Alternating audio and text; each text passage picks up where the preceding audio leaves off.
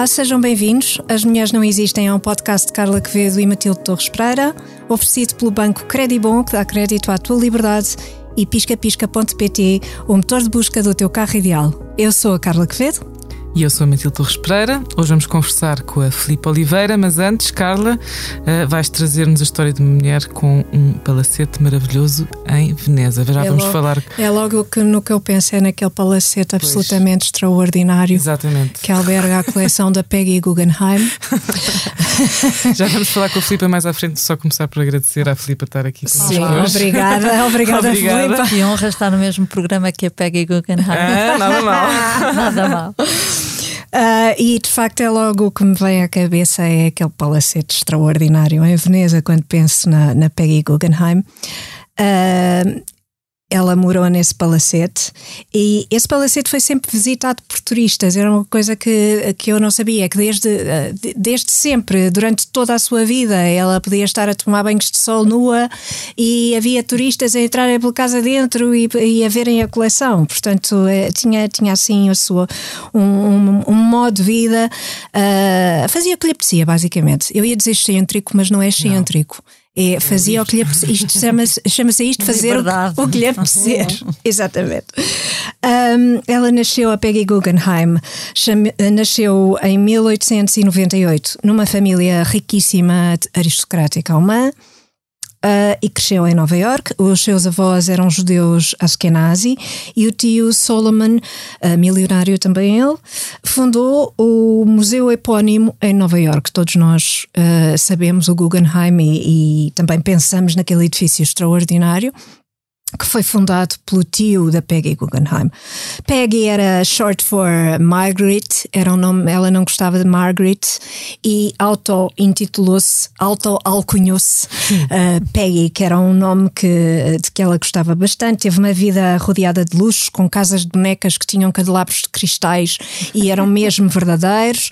Uh, estudou em casa com tutores, e, mas muitas vezes uh, descreveu a sua infância como demasiadamente infeliz.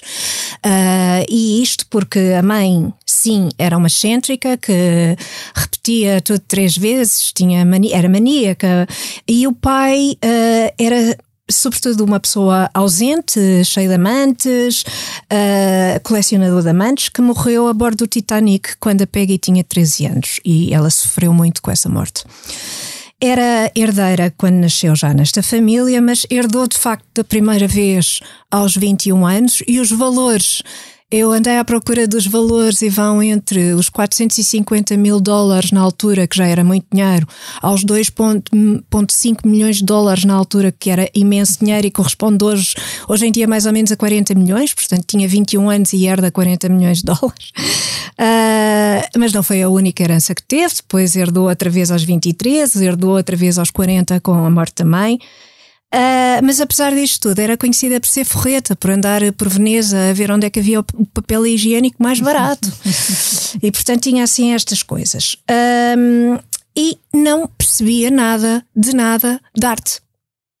Uh, até que um dia, por tédio, lá está, às vezes as coisas, também falámos sobre o tédio uh, a propósito da Julia Child uhum. no, no episódio com a Joana Barrios. E por tédio, uh, aos 40 anos, pensa: mas eu se calhar podia fazer qualquer coisa, podia trabalhar.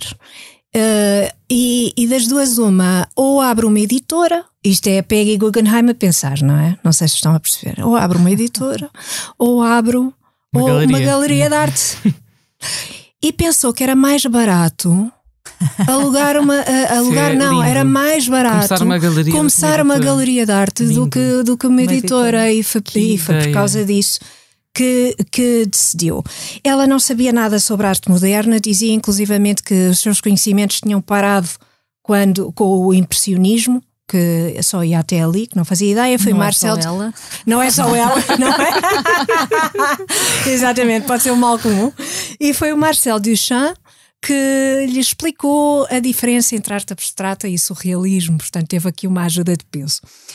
Um, Também não é um mau professor. Não, não me parece, não me parece nada mal. Uh, entretanto, a, a, Peggy Guggenheim viajou para Paris para comparar uh, obras para a sua galeria que, que abriria depois em Londres, com uma exposição do Jean Cocteau. Uh, e, e, conheceu, obviamente, muitas pessoas, entre as quais o Samuel Beckett, com quem teve um relacionamento amoroso intenso. Uh, ela dizia que gostava das indas e vindas dele. De pronto, não estava sempre presente. Uh, não estava sempre presente e aquilo dava uma certa. Era um, havia uma certa excitação naquilo. Mas eu acho que o, com o Beckett, obviamente, basta olhar para ele que é extraordinário. Um, pronto, e em Nova York deu a conhecer muitos artistas emergentes, uh, Mark Rothko, o Willem de Kooning, e, e, a primeira, e fez a primeira exposição do Jackson Pollock e ela uh, orgulhava-se imenso de ter dado a conhecer o Jackson Pollock, disse que tinha sido o ponto alto, de facto, da da, da, sua, enfim, carreira como, como galerista, galerista. Uh, tinha sido descobrir o Jackson Pollock e mostrá-lo. Uh, a sua vida amorosa foi tão viva e tão conturbada que eu ficava aqui este tempo todo só, uh, só a falar dos amantes e dos maridos. Era de tal maneira que lhe perguntavam: Mas então, mas qual foi o teu grande amor e o teu marido, o marido de quem mais gostaste? E, e ela respondia: Os meus ou os das outras? que grande lata. e ela era uma figurinha, eu não é? Adoro esta mulher. Ah, sim, ela, ela, não devia nada à beleza, depois teve uma, uma cirurgia no nariz e a cirurgia correu, correu mal, mal, e aquilo ficou uma batata, uh, ficou, ficou assim meio, meio estranho. E portanto, uh, assim, uh, nós também, eu, eu dá-me ideia que falámos na, na primeira temporada sobre este caso a propósito de uma outra personalidade e não me lembro, não me lembro muito bem, uh, ela, ela casou com Max Ernst hum. e, e, fugiu de França durante a Segunda Guerra Mundial. E não sei se teve que ver com a libertação, porque o Max Ernst esteve uh, durante algum tempo num campo, de, num campo de concentração ou esteve detido. Uhum. E foi ela que terá subornado, enfim, terá pago pela sua libertação. Uh, mas mesmo assim o casamento também não durou muito e finalmente aos 50 anos muda-se para Veneza, leva 11 cães, o staff todo atrás, vai para o palacete. Uh, eu li que foi a última pessoa a ter uma gôndola privada em Veneza. Não sei se isto é verdade ou não, se há mais alguém hoje em dia que tenha uma gôndola privada em Veneza, mas pronto. E morreu aos 81 anos, tendo feito tudo aquilo que queria. E portanto eu acho isto extraordinário. Quem é que não queria ser um bocadinho? Um bocadinho. um bocadinho. Mas eh, também teve no meio coisas assim esquisitas: um primeiro marido abusivo, alcoólico violento, eh, que a tirava das escadas abaixo, quer dizer, coisas também uhum. horrorosas que lhe aconteceram. Mas uh, pronto, depois divorciou-se, depois casou-se com outro, depois, entretanto, muitas outras coisas e, e organizava festas fabulosas, bastante conhecidas em, em Veneza. Era uhum. conhecida em Veneza por isso, por receber receber todos os artistas e Lennon, etc. Pronto. Uh, uma, uma pessoa interessantíssima, de certeza, absoluta. E fundamental para e fundamental, com certeza, com certeza, claro. Junta-se agora a nós a Filipa. obrigada, Peggy. A Filipa, que é curadora, não é? Daí este comentário também sobre arte contemporânea e curadora de arte contemporânea. Um, vou fazer só uma breve apresentação da Filipa Oliveira. Trabalhou de 2002 a 2014 de forma independente. Uh, em 2015 assumiu a direção artística do Fórum Eugênio de Almeida em Évora. Comissariou inúmeras exposições individuais e coletivas e com instituições uh, de peso, como a Kettle's Yard, a Tate Modern, a Gulbenkian em França, a Crack Alsace, esta não consigo dizer na Alemanha, Kunstverein, Springhornhof. É isto? Isso. Boa. Entre outras. Uh, de 2009 a 10 foi curadora convidada da série de exposições Portuguese Waves no Threshold Art Space, na Escócia, e em 2012 o Satellite Project no Jeu de Poma, em Paris. Foi também curadora assistente da 28ª Bienal de São Paulo Uh, atual, atualmente é programadora do município de Almada, responsável pela Casa da Cerca, pela Galeria Municipal de Almada e pelo Convento dos Capuchos. Este ano, mais recentemente, com a Elfie Turpin, foi curadora da Bienal Anuser em Coimbra. É um currículo e peras. Até tinha muito mais coisas que não estou aqui a dizer, caramba. Obrigada, Filipa, por, por este currículo também, que Obrigada, é uma espécie de exatamente. É uma claro coisa sim, fantástica. sem dúvida. Uh, e se calhar começava por falar um bocadinho sobre uh, esta Bienal, sim. o ano zero que terminou em junho. Uh, mergulhando mesmo de cabeça. Há uma coisa que surgiu muito à volta das reações à Bienal, que foi uh, dizerem que era uma Bienal feminista. E eu gostava de perceber porque é que isto é considerado uma Bienal feminista, uh, se é apenas pelo facto de serem duas mulheres curadoras pela primeira vez, ou se de facto vocês quiseram intencionalmente trazer artistas cuja prática estivesse ligada a isso. Um, olá, agora oficialmente. obrigado, Carla, obrigado, Matilde, por este convite. Que honra estar aqui. Um, então, eu acho que há as duas coisas. O facto de nós sermos duas mulheres foi muito falado e foi muito finalmente duas mulheres a fazerem Bienal, portanto, Bienal feminista é imediato. Uhum. Um, mas, mas também há uma parte eh, intelectual e conceptual feminista da exposição. Eu e a Elfie falamos que nós partimos, nós temos, olhamos para o mundo, desculpa, olhamos para o mundo sempre com óculos, sejam os óculos excêntricos, incríveis da Peggy Guggenheim, sejam os invisíveis que temos nas nossas caras. Um, e, e este lugar de onde olhamos é um lugar que define a forma como lidamos com o mundo e como pensamos sobre ele. E nós falamos de que nós usamos óculos feministas no nosso trabalho. Hum. Portanto, é uma forma de trabalhar enquanto curadora e enquanto pessoa que, que, que, pensa a arte contemporânea, pensa a partir desta perspectiva, um, o que não quer dizer apenas quantas mulheres estão na exposição. É muito ser uma curadora feminista, eu acho que é muito mais do que isso, ou ser feminista é muito mais do que, uhum. que cotas. Um, claro. E, e, portanto, sim, é, acho que há um, um, houve um furor porque éramos duas mulheres e, portanto, há alguma atenção a isso. E, mas, mas também há uma intencionalidade na nossa prática de fazer uma Bienal feminista ou tentar perceber o que é que pode ser isso hum. uh, de uma Bienal feminista. Por isso, sim, acho, acho que há as duas coisas. Mas há uma fotografia muito interessante que foi tirada por acaso, mas que marcou muito o início da, da, desta Bienal, que é eu e a Elfie uh, na sala das provas no, no, na Universidade de Coimbra. Portanto, é uma sala onde tem os reitores, todos os quadros dos reitores, tanto só homens, é uma sala profundamente masculina. Uhum. E nós estamos lá as duas, assim, com ar muito descontraídos.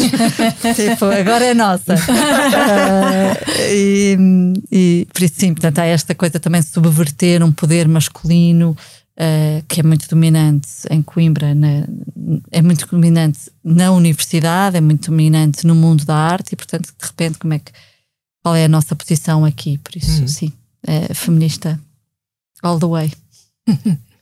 De facto, o meio artístico tem uh, bastantes mulheres fortes, referências femininas fortes. Uh, como a Peggy Guggenheim, como outras artistas que nós podíamos dizer. Agora, mais recentemente, tem-se falado muito cá em Portugal da Grada Quilomba, antes disso, uhum. a Joana Vasconcelos, ou, ou, no mundo inteiro. Uh, há assim alguns ícones. No entanto, há um longo caminho a fazer no, no que toca à visibilidade de autoras e protagonistas mulheres, não é? Como é que se vai travando esta batalha? Olha, como podcast como o vosso. uh, há outro que eu adoro Uh, eu acho que nós falámos quando tu me convidaste para, para vir falar, que é o Bow Down, que eu hum. não sei se conhecem, mas faça publicidade. Há um podcast que se chama Bow Down, portanto, fazer a vénia, uh -huh. uh, da Jennifer Higgy, que é a editora sei. da Freeze, hum. e ela faz um podcast sobre mulheres artistas, falando de que se perguntarmos a qualquer pessoa sobre uma mulher artista, difícil, talvez algumas do século XX consigam dizer, mas se andar para trás é muito difícil nomear. Um, então, isto que vocês fazem de pegar numa figura e de falar sobre a história e trazê-la para, para, para as nossas vivências cotidianas é o, que ela faz. Uh, por isso, sim, uh, há uma enorme. Apesar de as mulheres portuguesas, artistas, se tu pensares nas, nos grandes artistas portugueses, vais pensar em mulheres. Sempre. Helena Almeida, Vera da Silva. Vera da Silva, Helena Almeida, Paula Rego, portanto, tens assim um, sim, sim. São talvez muito mais conhecidas os grandes nomes do que homens. Um, pelo menos século XX, vamos século mais 20, para trás. Já, já é difícil dizer nomes de mulheres artistas. Uh, mas de qualquer maneira a desigualdade é imensa. Continuas a ver programações só com homens, ou a ver que as coleções ainda são muito desiguais em termos de representatividade. Uh, até, uh, até na forma de quanto é que uma mulher ganha. Por exemplo, isso foi uma questão uhum. na Bienal. nós ganhamos o mesmo que ganhou o, os curadores. Portanto, claro. Eh, quanto é que, até nisso, é? quanto é que uh, os ordenados das mulheres e tudo isso, isso ainda há muito caminho para ser feito. Um, e o valor das obras? e o valor das obras também. Pois. Absolutamente, Isso absolutamente. deve haver aí uma grande diferença. Há uma diferença gigantesca, Pois. mesmo, muito grande. Ahm, E talvez não Helena Almeida, Paula Rego, portanto, Não, tens claro. assim umas figuras ah, mais eh, auráticas que têm um valor muito elevado, mas tu pensares no, no, no, no meio em geral, portanto, muitas eh, centenas de artistas, eh, seguramente as mulheres têm muito menos representação e recebem, e as obras valem muito menos, sem Pois, dúvida. pois. No outro dia eh, eh, estava um- houve uma avaliação de, um- de uma coleção de uma amiga e mandaram um valor de uma obra de uma artista que eu até respeito muito e o valor era 36 euros. Eu, não é É? possível, isto Como é assim? até ofensivo. Eh, que, que uma, isto isto tem que ser um erro, isto tem que ser erro, manda para trás, porque isto tem que ser erro, porque não é possível dizer que uma obra de qualquer artista vale este valor, quanto mais desta artista, mas é, ehm, é mesmo, é mesmo muito, muito impressionante a, a disparidade de preços, de oportunidades, de, de valorização. eh, sim, e, e agora sendo que, claro que estamos numa onda feminista, Uhum. agora não é? estamos nesta vaga. Há três grandes vagas agora: é? Eh, o feminismo, o pós-colonial e, e- e o clima. Portanto, são os grandes três os tópicos grandes de- do pensamento em termos de arte contemporânea. E, portanto, eh, é fixe fazer uma Bienal feminista, claro, não é? Para, se calhar bem usar esse termo. Eh, mas, E também é bom para conseguir financiamento. é, mas, mas falta, é preciso muito trabalho. para- Pensamento também. Claro. Muito trabalho, muito pensamento, muito ah, teres coragem também para não aceitar ou para dizer ou para falar, não é? Não é só nós também, nós mulheres também temos que ter um papel importante Uhum. ah, neste trabalho. Ao longo da tua carreira, alguma vez sentiste que o, o facto de seres mulher era um obstáculo? Isto é um bocado difícil de imaginar, porque a Filipa está sempre a sorrir, é super pragmática, não pareces ter assim medo de nada nem de ninguém. Olha, eu, eu senti ahm, sim, sim, sim, sinto. E, e, na verdade ainda continuo a sentir isso, ahm, porque apesar de quer dizer, tu tenho um currículo ok, ah, não, não entro em grandes instituições. Um, e portanto não sei, se calhar não tenho a qualidade para entrar em grandes instituições, mas não Me chego. parece. E sempre me senti que não tinha lugar. Portanto, eu sempre senti e fui inventando, fui inventando o meu trabalho, o meu lugar, fui inventando as minhas carreiras, a minha carreira. Portanto, sempre senti que não tinha lugar. um, um, porque há poucos, porque roda pouco, porque é um meio pequeno, um, mas de facto, uh, se pensares em mulheres portuguesas curadoras, há muito poucas. E agora estás em Almada, de facto, a Presidente da Câmara também é mulher. A não sei Presidente se da tem alguma Câmara é coisa a ver com mulher. isso, mas Pode ter que estar relacionado. pode estar Ela relacionado. convidou-me, sim, a, a, a Inês de Medeiros, a minha presidente, convidou-me ah, para, para este lugar e, portanto, sim, foi, foi um convite. Ah, não sei se ela queria exatamente uma mulher ou se me queria a mim, não sei. Nunca lhe Ou as perguntei. duas Queria uma mulher chamada. Filipe Queria Oliveira. uma mulher chamada Filipe Queria uma Oliveira. mulher chamada. Filipe Oliveira. E, e sim, tem sido um, um- lugar muito. É um sítio muito privilegiado trabalhar na Casa da Cerca. Agora espero não estar a ser indiscreta, mas achas que nos podes contar Também. a história daquele primeiro dia em que apareceste para trabalhar na Tate com aquele fato sai a casaco? tu contaste esta história Não uma foi vez, Tate, não foi na Tate. Não foi na Não Tate. foi na Tate. Eh, Essa história é maravilhosa. Sim, É muito bom. então eu, eu fui fazer, eu queria fazer um estágio, eh, o meu marido, então namorado, e aproveito e faço a publicidade que vai lançar um filme incrível Uau! que sai no dia 28 de setembro, que se chama Nunca Nada Aconteceu. Portanto, vão ao cinema ver filmes portugueses, este em particular. Ahm, vivia em Los Angeles, estava a fazer um estágio, estava a fazer um mestrado e eu fui para lá viver. Ahm, e queria trabalhar, então arranjei um estágio eh, no Museu de Arte Contemporânea de Los Angeles. Um, e quando cheguei lá, tipo, primeiro dia de estágio, falei, a minha mãe fez-me um fato, que tinha, fez-me um fato de casaco, tipo, calça casaco, Uh, eu fui toda de fato, um sapatinho. Uh, eu não sabia muito da arte contemporânea nem do meio, portanto, eu venho, venho os meus pais eram da TAP, portanto, não tenho muita relação. Levaram, vi muitas exposições uh, de arte moderna, mas, mas fiquei nos impressionistas. e então uh, fui sem saber muito bem para onde ia. Quando cheguei num fato toda cocozinha, Estava tudo de calças de ganga e ténis. Eu pensei, nunca mais, na... é aqui que eu quero trabalhar e nunca mais na vida vou pôr um fato. Eu vou trabalhar sempre de ténis. E pronto. E, e, e assim foi. foi. E assim foi. E agora, depende, agora gosto de vestir blazers, imagina. Depois disso, a minha mãe se calhar tinha alguma razão. Deu a volta, deu a volta, deu a volta. Mas é o máximo esta história. Muito e bom. de facto há uma ideia Isso do foi que quando? É que... Só... Foi em 99. Aham, pois. Há uma ideia do que é que deve ser. Agora há uma espécie de farda decorador, não é? É, Eh, cos. roupa preta, cos e Cos. ténis brancos ou sandálias. cos. Cos, cos é a nossa, nossa farda. Sim, sim. Farda. Ah, Hoje em dia, se aparece uma, uma se aparecer uma mulher de de fato ou assim mais uh, chique, não é? Com aquele mais clássico, tu percebes a diferença entre o galerista, vês que ela é galerista e o curador é o que te tem o sapato raso, quase assim, já, já menos, mas já menos, já menos. Já menos. Não, o que eu gosto, o que eu gosto, o que eu gosto muito hum, em trabalhar em arte contemporânea nesse aspecto é da total liberdade, Uhum. sem nenhum sem nenhum julgamento. Ou seja, se eu quiser usar óculos, se eu quiser ser excêntrica, Uhum. não aquilo que estamos a falar na total liberdade, eu posso ser e está tudo bem e até é bom.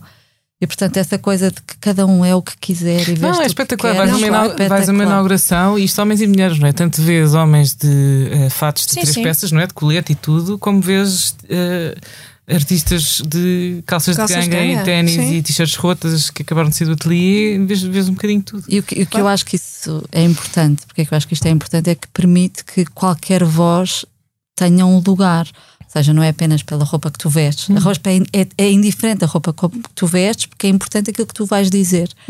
Ah, e que tu podes dizer aquilo que tu quiseres. E não há.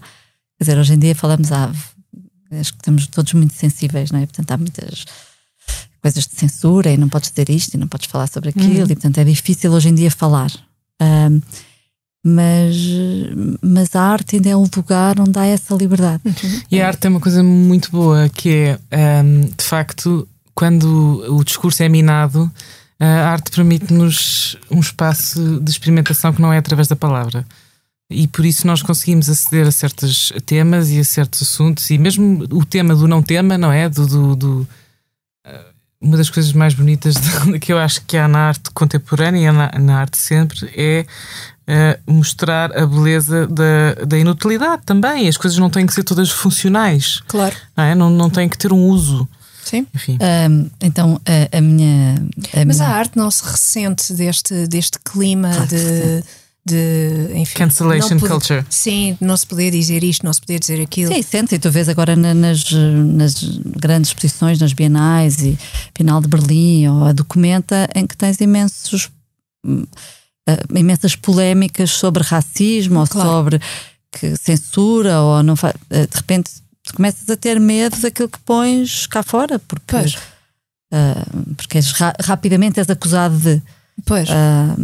e, e- e há este, esta arrogância, eu acho às vezes esta arrogância de dizer tu não podes mostrar isto ou não podes porque, porque enquanto antigamente havias a liberdade de poderes trabalhar com o que fosse, agora porque eu sou branca, europeia, classe média, não posso mostrar uma série de coisas. Ou se mostra é porque me estou a aproveitar de Ou há qualquer uma coisa. apropriação. Há uma apropriação, Sim. portanto, é preciso. Eu sempre achei que, que a curadoria era um ato político, sempre Uhum. falei nisso, e principalmente quando estás a programar uma instituição pública, Claro. ah, não só um ato político, como é um, um ato de, de- de- de consciência cívica, não é? Tem que saber o lugar onde estamos e porque é que- para quem estamos a fazer, e, e- e que, e que obviamente são lugares de poder, como, não, como é o vosso, não é? Como é quando temos alguma voz que se torna pública, temos um lugar de poder que usamos ah, se o quisermos ah, fazer.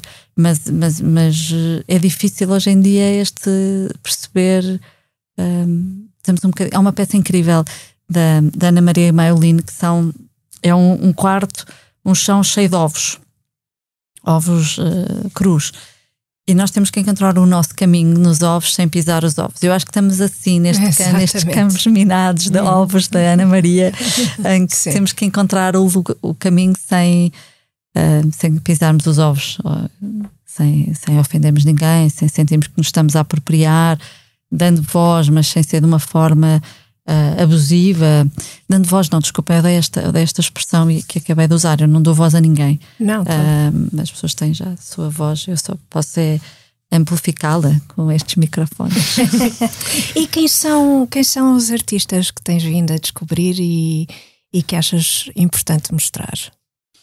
Uh, olha, mostro a minha programação Almada tem muitas mulheres, uhum. mostro muitas mulheres, mostro muitas mulheres uh, ou artistas que trabalham um bocadinho fora do sistema, por exemplo, com cerâmica, ou com tapeçaria, ou com outras formas artísticas que não são tão vistas em galerias. Uh, por exemplo, a próxima exposição, um, uma das próximas exposições na Casa Cerca é da Tamara Alves, uhum. que é uma artista de street art e que eu gosto imenso e que quis desafiá-la para vir para uma instituição cultural e pensar o que é fazer uma instituição num centro de arte. Portanto, também tirar. Uh, acho que o trabalho dela é extraordinário, para além do facto de ser artista de rua, não é? tem um, um trabalho mesmo muito incrível. E por isso, trabalhar um bocadinho com estas margens do mainstream interessa-me. Um, uh, trabalho uh, propositadamente com artistas uh, africanos ou de origem africana numa programação em que faço todos os anos, um, um, já desde 2018, portanto, antes desta hype que venho, venho convidando artistas para ter uh, fazer uma exposição individual ou na Galeria Municipal ou na Casa da Cerca. Agora tem a Ana Silva. Um, não por moda, mas porque acho que é um, há uma ausência da sua presença uh, nas instituições culturais e que quem está à frente das instituições não dá o passo de tornar uh, as instituições mais abertas, mais plurais, que isso nunca vai acontecer. Portanto, acredito muito nas obras destes artistas, mas também acho que em termos de, de política também é importante trazê-los e também uh, a população, uh, as imensas populações de afrodescendentes em, em Almada uhum. precisam de sítios onde se possam rever, onde encontrar as suas imagens, a sua cultura, a sua forma de olhar o mundo. Uh, portanto, também tem esta questão de pensar para quem é que, para quem é que estamos a fazer. Um, mas há imensos artistas super interessantes e às vezes cai no erro, às vezes penso, não, não penso. Uh, homem branco europeu, não sei o que, é o último, é o último na fila, mas tipo, caramba, não é? Não pode ser. Uh, mas não se pode... calhar é muito bom. Sim. Se for muito bom. Não, mas é bom, portanto, não vou deixar de fazer. Não, não é? vai, claro. Como, por exemplo, é agora está uma exposição do Diogo Pimentão, uhum. uh, que é um trabalho que, em termos de Casa de Cerca, que é um centro de arte dedicado ao desenho, ele é incrível. Tem um trabalho sobre desenho super consistente, exploratório, inovador. Portanto, claro. também não posso claro. deixar de, de fazer uh, isso, mas tenho uma preocupação de ser um lugar onde vou mostro artistas que estão menos uh, que precisam de ser mostrados, se calhar, ou que precisam claro, e essa é, vai ser essa visibilidade que depois vai Uh, vai uh, atribuir valor ou vai, claro, vai nós damos, falar, claro. damos valor aos artistas, aos criadores. Exatamente, claro. e, e, mesmo valor monetário às ah, obras, sem dúvida, é? Sem, sem visibilidade é mais difícil. É mais difícil, sim. É? E quer dizer, eu acho que ser artista, um, a, a, Carla Cruz, uma artista do Porto, muito interessante, que eu gosto imenso, tem uma peça que, que é um postal em que é ela a saltar da ponte uh, Dom Luís e que diz atrás: ser artista em Portugal é um ato de fé. uh, e eu, eu acho, acho, concordo inteiramente com ela, portanto. Obrigada por nos ter dado já o título para o podcast. Já não precisamos trazer mais nada hoje. Está feito, está fechado. Esse é um bom título. Uh, por isso que se eu tentar puder ajudar um, uh, quando, quando elas uh, saltam a terem um, um, um colchão. Exatamente, sim. A almofadar um essa queda, um pois, que sim. já fiz um bocadinho o meu trabalho. Claro. Muito bem, então agora vamos à parte do programa em que falamos um bocadinho das notícias e eu agora vim a falar de, uh, no fundo, desenvolver um bocadinho mais esta história da Bienal que já acabou, mas como está aqui na parte das notícias, podemos, podemos aprofundar, porque ainda há muito material para explorar. A Bienal acabou, mas há catálogos, há o site, há, há coisas para ver ainda, para perceber o que é que aconteceu aqui em Coimbra até junho. Uh, isto foi a, a, a quarta edição. Foi uma viagem pela cidade, e agora estou um bocadinho a citar aquilo que li em vários sites, não é? Uma viagem pela cidade e pela noite, numa edição lá está com um olhar feminista, uh, as curadoras Filipe Oliveira, que está aqui connosco, e a Elfie Turpin, uh, e que se inspiraram ao que, ao que, ao que dizem uh, os vários meios nos morcegos da Biblioteca Joanina do Passo das Escolas da Universidade de Coimbra para a temática. É uma colónia de morcegos que vive na biblioteca e que protege os livros ao comer as lagartas e os insetos durante a noite. Exato. E aquilo cria uma relação com, até com o próprio clima e, e desenvolve ali um ecossistema muito particular, não é? Uh, e depois temos a Biblioteca Joanina, que é assim uma pérola do barroco, Sim. um tesouro. Uh, sem dúvida, um lugar de ostentação do, do, do, poder colonial. E eu, há pouco tempo, agora nas férias, ainda hesitei, mas depois pensei: não, vamos lá ver isto. Uh, levei as minhas filhas ao Portugal dos Pequeninos, que é uma coisa que eu já não fazia há muito tempo. E de facto é uma experiência, uh, no mínimo, surreal, mas eu acho bem que aquilo esteja lá Uh, para, acho que nós temos que ver, acho que nós temos que ver, quer dizer, temos que ver aquilo. É que entra-se logo para um castelo que depois tem um mapa gigante de, uh, de Portugal e com uma frase a dizer onde mais, se mais mundo houver, lá chegaríamos, estás a ver? Tipo, somos os maiores, isto é tudo nosso. Só que é pequenino. Ma não, não, mais, as mais, mais pois, só que é pequenino, mais as estátuas dos africanos e dos guineenses. Pronto, eles agora estão a tentar dar um bocado a volta àquilo e dentro das, dos pavilhões têm umas exposições sobre tipo as matérias-primas de cada país e as exportações e tal, mas é pronto, difícil. Há um artista que é o Vasco Araújo, que a Filipa conhece certamente, que fez um vídeo lá uh, em que pôs as estátuas a falar umas com as, com as outras e que foi censurado. E que foi censurado. Para já ele demorou imenso tempo a conseguir fazer aquilo, não fazer. deixaram fazer, porque aquilo, era, aquilo era da Fundação Bissai Barreto. Oh. Porque a Fundação não é, queria fundação. esse olhar crítico? Claro. Oh. Portanto, eles, ele, o Vasco tentou filmar lá várias vezes, depois conseguiu, já não me lembro o que é que ele fez, mas fez ali qualquer coisa que lá conseguiu uh, convencê-los. Então mete eh, as estátuas, que agora já estão bastante disfarçadas. Na altura elas eram todas pintadas de preto com os, os, os, beiços muito vermelhos. Agora são todas em preto, não é, é, continua a ser um bocadinho chocante, mas já não é bem como era. E estão a falar umas com as outras a dizer: Eu não quero estar aqui, como é que eu vim aqui a parar? isto é muito estranho. Uh, e depois, a seguir a esta grande cena em que tu tens mini biblioteca junina, mini não sei o quê, tens as casinhas portuguesas todas, e isto ainda lá está. Isso é que eu fiquei tipo: Ok. Elas, minhas filhas têm 4 e 8 anos, portanto há coisas que elas não percebem e, e estão ali como quem está no parque infantil. Mas há uns azulejos que eu acho que deviam ser, pelo menos, enquadrados, que dizem coisas como uh, uh, o homem é da praça e a mulher é da casa, à porta da casa. Certo. Não é? O homem vai à praça, a mulher fica em casa. Ou outro que a família. Bem, aquilo não podia ser mais Estado Novo, não podia ser mais uh, mocidade portuguesa. Um, e por isso, pronto, já me estou a desviar um bocado do assunto, mas é assim é bom que a Filipa e a Elfi tenham entrado em Coimbra, que também é uma cidade com características muito específicas. Sim, não é? sim. Não é só Coimbra, mas. Sim, sim não, é só Coimbra. não é só Coimbra, mas Coimbra tem. Não, o problema, o problema do Portugal dos Pequenitos é não haver um olhar crítico sobre aquilo, não é? Tudo bem, claro. não vais destruir, aquilo tem graça, os miúdos adoram ir lá passear, mas primeiro são hostes de gente sim, sim. para ver e que vê e acha, ah, que giro. Que Sim, não, não, não olha aquele claro. sem um olhar crítico que tu tens, ou que nós temos quando olhar para aqui. Eu também fui lá há uns anos com os meus filhos, que já não têm essa idade, mas também fui visitar. Um, e acho chocante. E, e, não há muito tempo, não é? Nos anos 40, eles tinham uh, africanos a viver naquelas casas. Eram, Como assim? Pessoas? Sim, era um zoo humano, não é? Tinham lá pessoas. Portanto, uh, como tiveram na, no, no mundo português, tinhas tinhas as casinhas com os uhum. africanos. Portanto, uhum. uh, esta história Mal. que não é assim tão, tão não é, não é tão longe. Assim um, era importante que eles trabalhassem esteticamente uhum.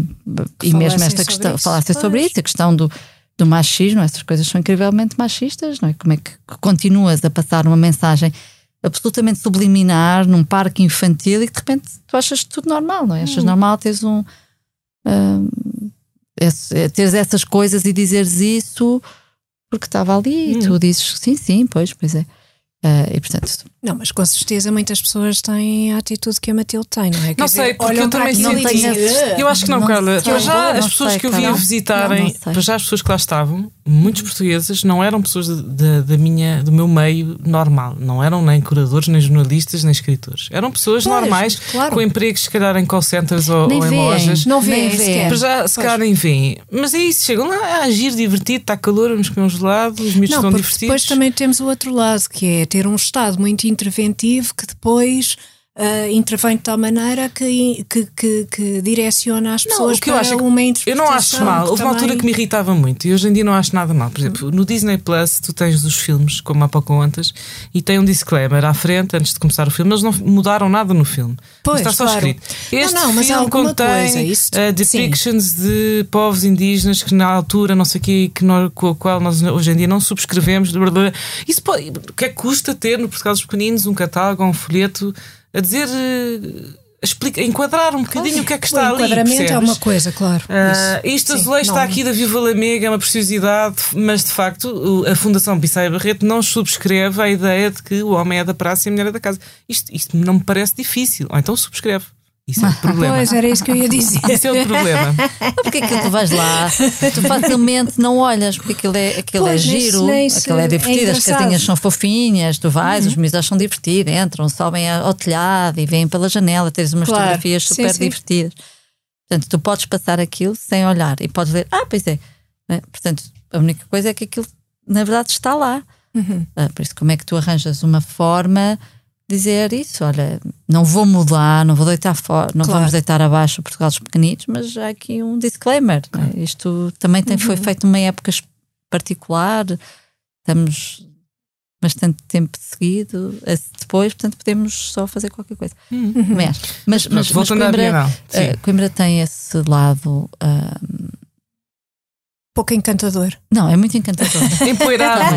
Por isso é que eles se transformaram em morcegos. bafio. Sim, não, nós, nós transformámos em morcegos porque nos interessava esta outra possibilidade de aprendizagem, não é? Elas, Numa cidade. desculpa dizer isto, doidas, fizeram a inauguração à meia-noite. Pois foi, Ai, tão- que foi lindo. incrível, foi incrível. E achava que não ia ninguém, porque achei quem é que vai a uma, uma inauguração à meia-noite. Mas foram, foi muita gente.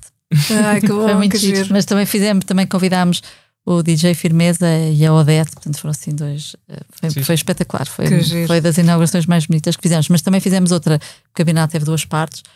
Fizemos uma antes, em novembro, que era uma primeira parte para conversarmos sobre a Bienal com a, com a cidade. E inaugurámos às seis da tarde, mas tudo às escuras. E o Presidente da Câmara foi incrível, porque nós temos, bem, eu, eu preferia que não houvesse sem luz. Ele, então fazemos tudo às escuras, então ninguém via nada. Eles não podiam ler os discursos, foi tudo de improviso. Depois, no fim, o Carlos Bunga fez assim um cântico meio xamânico. Foi extraordinário. Eh, Então acabámos toda eh, essa inauguração, tudo em lágrimas, tudo com pele de galinha, porque de repente ali a ideia era como é que tu eh, consegues, eh, e isto sim é uma, uma, uma posição eh, feminista, como é que tu consegues pensar num projeto que é mais horizontal, em que não tens um pódio onde estás a falar e cá embaixo não tens esta voz do curador que diz como é que é, mas como é que podemos pensar outros tipos de relação eh, que são mais simbióticas, como é o- os morcegos e os livros, eh, que pensam outras formas de aprendizagem, de conhecimento. Um, e uma das artistas da Bienal dizia que à noite eh, somos mais auspiciosos e audaciosos, não é? Como é que podemos ser mais audazes? Um, e portanto, a Bienal foi sobre Pensava que isso tinha ficado nos anos 80 e anos 90, mas é é bom ainda subsistir essa ideia de que à noite somos mais audazes. Isso. E a noite foi-nos, não é? no Covid, a noite foi-nos tirada, não é? Foi É, como completamente. se à noite Sim, apanhávamos mais Covid. Era mais, portanto, Ah, claro. ob- obviamente, político. O vírus, o vírus estava muito mais ativo muito à mais noite. ativa à noite. Então, E portanto, como é que podemos pensar? Estava ativíssimo, aquilo era um Era, à noite estava. maluco. Soltava a pega. Muito bem, então com este manifesto da Filipe Oliveira para nos tornarmos todos um pouco mais audazes, agradecemos mais uma vez teres vindo cá. Obrigada. obrigada, Obrigada obrigada às por teres vindo. Foi e, ótimo. E vamos agora então às nossas recomendações. As recomendações de As Mulheres Não Existem são oferecidas pelo banco Credibon. Dá crédito à tua liberdade e faz a tua simulação em credibon.pt. Carla, hoje trazes-nos uma recomendação de um livro. Exatamente. Eu reli eh, eh, há pouco tempo um livro que a minha amiga Maria João me ofereceu. há uns tempos, que é um livro uh, da Nora Ephron. A Nora Ephron é, é conhecida, é uma, uma autora, argumentista, escritora, realizadora também, conhecida sobretudo pelo, pelo argumento When Harry Met Sally. Uhum. Mas ela também realizou e escreveu um filme de que falámos aqui também naquele. Uh, já, já, uh, já falei várias vezes uh, do, do, episódio com a Joana Barrios. o Julie and Julia uhum. é realizado e escrito pela Nora Ephron. E eu lembro-me, na altura, eu este filme é tão engraçado, é tão bom e está tão bem escrito. Como é que é possível? Claro, era da Nora Ephron. Vi depois. Um, Como é que se chama? E então, este livro chama-se I Feel Bad About My Neck and Other Thoughts on Being a Woman. e é uma coisa absolutamente maravilhosa de rir à gargalhada do princípio ao fim. Recomendo vivamente. Uh, este primeiro texto, que se chama precisamente I Feel Bad About My Neck, é sobre uh, o pescoço. Uh, a Nora Ephron publicou este livro quando tinha 65 anos. Uh, o pescoço, o problema do pescoço nas mulheres, que é logo um, uma coisa que, que vai à vida, como ela diz, a partir dos 43 anos acabou-se o pescoço, e que as amigas dela, que tinha ido almoçar com as amigas dela e tinha percebido de repente estavam todas de gola alta, mas é, é, de chorar a rir, de chorar a rir, porque tem coisas muito engraçadas, tem uma espécie de humor autodepreciativo que não é bem a minha, a minha onda, não, não sou apreciadora, gosto mais da basófia. Acho, acho mais graça à basófia do que ao humor autodepreciativo. Mas ela, ela sabe fazê-lo muito bem, sabe rir-se dela própria muitíssimo bem, sem nunca chegar àquele ponto uh, assim um bocadinho triste do, do, do humor autodepreciativo, um bocadinho deprimente. E portanto eu, eu, eu recomendo, uh, recomendo, são textos muito curtos. Um, há, há, um texto em que, em que ela fala sobre o sítio onde mora, que ela, ela mora em, uh, morava em Nova York, morreu em 2012 o sítio onde mora e porque é que está apaixonada pelo sítio onde mora, que acha inconcebível como é que as pessoas uh, que, que passou um ano da vida dela fora, uh, fora, do, fora de Nova York passou um ano da vida dela fora de Nova York e que, e que foi um inferno porque passou o tempo todo a, a, comprar coisas fora de casa, a levar as coisas para casa, a descarregar as coisas de casa e que, e que aquilo era infernal para ela que não é um dava. José ao contrário, não é? é impossível, impossível. E depois tem uma parte, tem uma parte que, que se chama What I Wish I'd Known, o que eu gostaria de ter sabido. Uh, por exemplo, diz coisas como compre e não arrende. E diz coisas como nunca, nunca case com um homem uh, do qual não se gostaria de divorciar. é maravilhoso. E diz também uma coisa muito engraçada: os últimos quatro anos de psicanálise são um, um, um waste of money, um desperdício de dinheiro. que é maravilhoso. E se, se forem cinco anos, como o Freud dizia, que era o mínimo, pronto, só um ano é que vale a pena. o que não é verdade. Pronto, mas, mas recomendo muito este livro, tem muita, muita graça, muitíssimo bem escrito e, e, muito bom. E não, não está traduzido, eu acho que não há nenhuma obra da Nora Ephron traduzida e é pena. E tu, Matilde, trazes-nos. Uh, o que é que nos trazes, Matilde? Olha, eu trago um livro de história.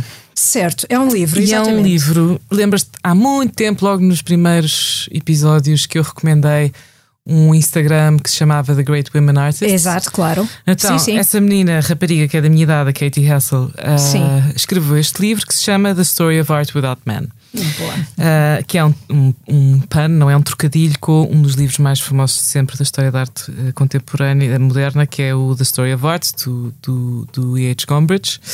Um, e que eu acho fascinante porque ele tanto escreve sobre o século XX e sobre a história política como escreve sobre a história da... E o livro, é, o livro do Gombrich é mesmo muito bom. É lê-se muito, muito bem. É, claro. Mas a Katie fez uma coisa que, que a Filipa falou isto também há bocadinho, que é... Um, ok, interessante. Quantas mulheres artistas é que tu conheces, não é? Quem é que fez a história da arte?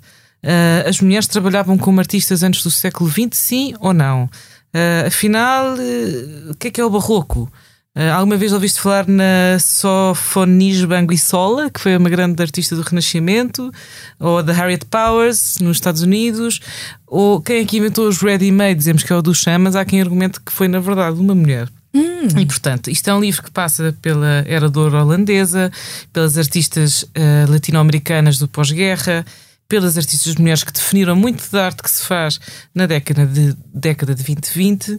Uh, e, de, e, portanto, este livro é, um, é uma espécie de apelo a que se deixe cair todas as ideias pré-feitas sobre o que é que é a história da arte, para abrir os olhos para muitas formas de arte que são muitas vezes ignoradas ou descartadas, como é o bordado, a cerâmica.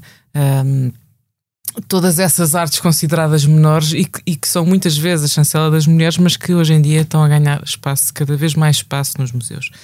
E, portanto, desde a Cornualha a Manhattan, da Nigéria ao Japão, esta é a história da arte como nunca foi contada antes. Adoro, olha, estou interessadíssima, a sério. É muito já encomendar. É muito giro. Muito giro. Então voltamos a agradecer à nossa convidada, Filipe Oliveira. Muito obrigada por teres aceitado o nosso convite e teres uh, conversado aqui connosco, foi ótimo. As Mulheres Não Existem é um podcast de Carla Quevedo e Matilde Torres Pereira, oferecido pelo Banco Crediboa e por piscapisca.pt. Pode ouvir e seguir os episódios em todas as plataformas de podcast e em expresso.pt. Até ao próximo As Mulheres Não Existem, um podcast sobre mulheres para ouvintes de todos os géneros.